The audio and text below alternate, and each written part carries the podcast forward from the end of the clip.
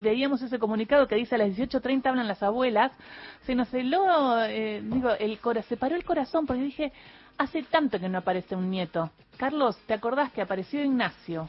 Después apareció otro nieto más y durante muchos años... Tres años hacía ya. No aparecía ningún nieto y apareció de repente el nieto 131. Eh, bueno, Estela Carlotto lo anunció, es la restitución de la identidad del nieto recuperado 131, que es hijo de Lucía Nadín y Aldo Quevedo.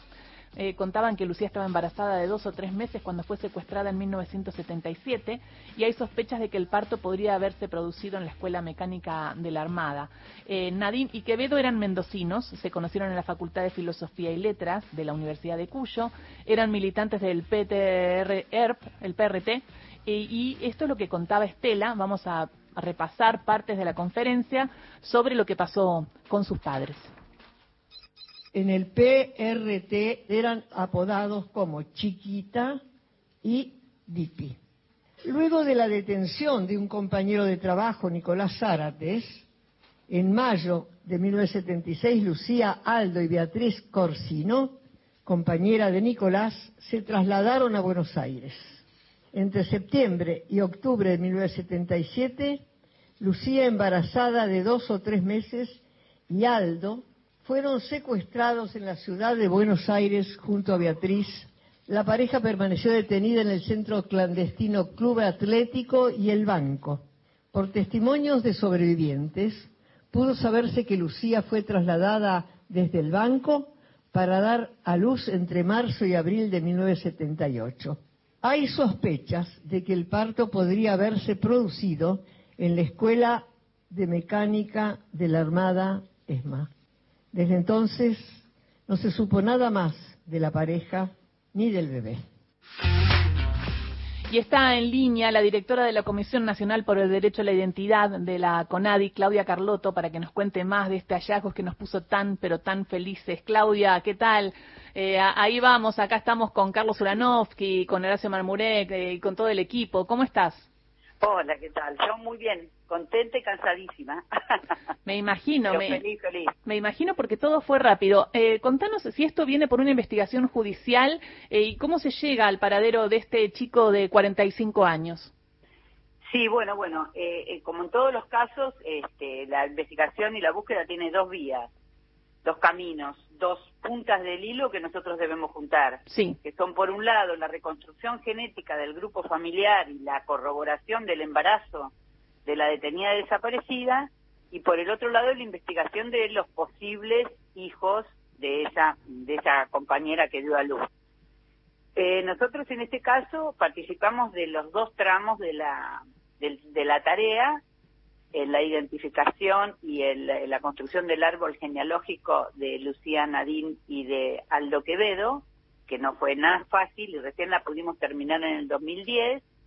Y paralelamente, ante una denuncia que había llegado a Abuelas de Plaza de Mayo, este, Abuela nos deriva la investigación y nosotros, la unidad especial de la CONADI, trabajamos en eh, digamos, presentar, eh, preparar la presentación a la justicia este, en, y, tratar de aportar pruebas de que podría tratarse un hijo de personas desaparecidas. Claro, no fue por, eh, por, por participación espontánea, diríamos, como fueron los últimos, algunos de los últimos casos en donde alguien tenía una duda, hablaba con sus familiares, con su amigo o algo y se animaba, iba a abuelas a decir, bueno, quiero dar la sangre para ver si soy hijo desaparecido. En este caso, este chico no tenía idea bueno, al menos, al menos eh, no se lo planteaba, vamos a decir así.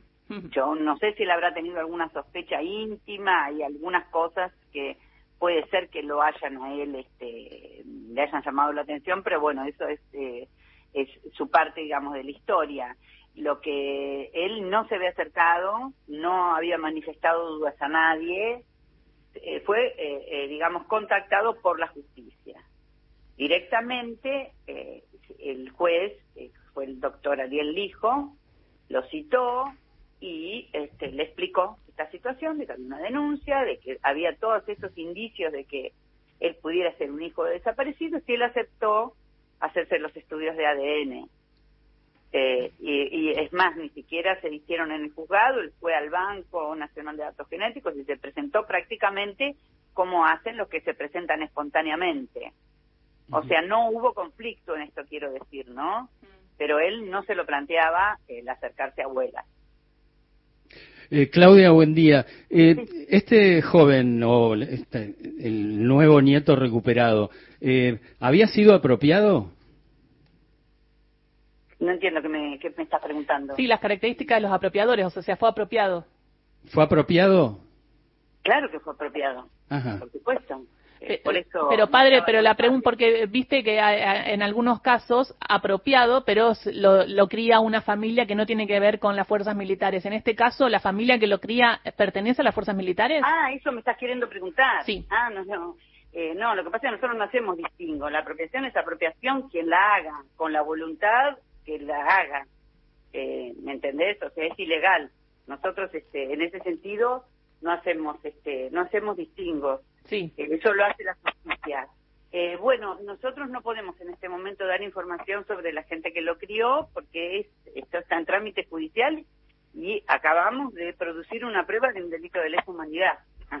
Entonces, imagínate que no esa información no la podemos dar. Bueno, qué fuerte todo lo que sucedió. Ahora él, eh, que vive en Mendoza, se encontró con la verdad. Qué, qué importante. No, vive en Mendoza, no vive, Gisela. Él vive acá en Capital Federal. Ah, vive acá. Sí, sí, sí. La familia, toda es de Mendoza. ¿Todo? ¿Cierto? Sí. Toda. La familia materna y paterna, los, los padres se casan en Mendoza, pero después vienen eh, a Capital y ahí son desaparecidos son llevados a, bueno, al, circuito AVO, ella es sacada para dar a luz, pero todo sucede eh, en, Capital, ¿verdad? Y entregada, no sabemos todavía cómo, a este eh, matrimonio que lo crió. Bien, y entonces esta, este, este bebé apropiado termina criándose quizás eh, en, en, Capital Federal y no conoces ni siquiera sus, sus raíces de Mendoza, quizás, ¿no? No, para nada, claro. nada, nada. Qué fuerte. ¿Y es verdad que estudió lo mismo que estudiaban sus padres? Sí, increíble. Los padres se conocieron en la facultad porque los dos estudiaban filosofía y letras.